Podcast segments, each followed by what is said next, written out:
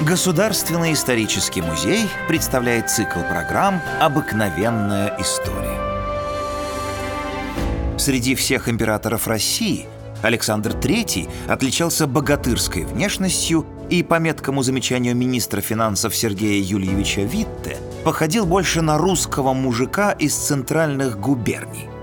При этом в императоре было очень мало истинно русской крови, потому что все родственницы по женской линии были немками.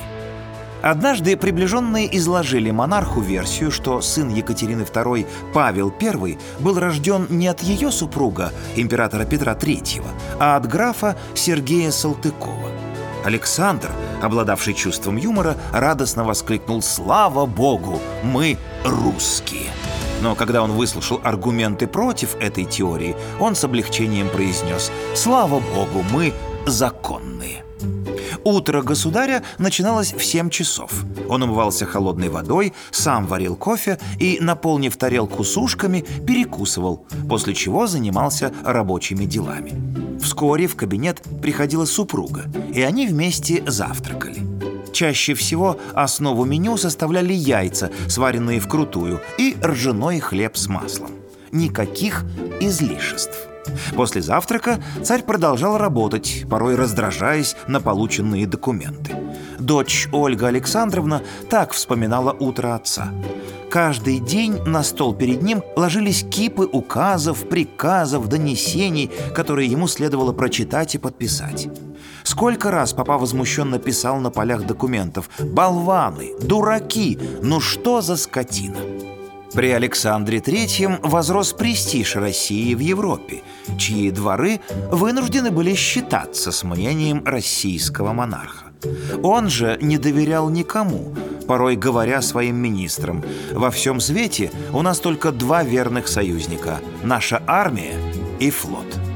Однажды государь ловил рыбу в финских шхерах, и его адъютант доложил о телеграмме из Европы. Александр, не прерывая своего занятия, насмешливо ответил «Когда русский царь ловит рыбу, Европа может подождать». Простой народ любил своего императора. Однажды государь находился на перроне железнодорожной станции. Неожиданно какой-то крестьянин с восхищением воскликнул «Вот это царь так царь, черт побери!» Крестьянина тотчас схватили за употребление неприличных слов в присутствии императора. Но Александр велел отпустить сквернослова и даже дал ему серебряный рубль. «Вот тебе мой портрет». Но однажды случилась неприятная история с неким солдатом Орешкиным, который напился в кабаке и начал буянить. Его пытались образумить, указывая на портрет государя, висевший в помещении. Неожиданно солдат заявил «Да плевал я на вашего императора!» Дебашира арестовали и завели дело об оскорблении царствующей особы, о чем донесли императору. Александр прекратил дело, написав ретивым чиновникам «Дело прекратить, Орешкина освободить, впредь моих портретов в кабаках не вешать, а Орешкину передать, что я на него тоже плевал». Приходите в исторический музей, и вы узнаете о героях наших программ гораздо больше интересных и удивительных фактов. До новых встреч в цикле «Обыкновенная история».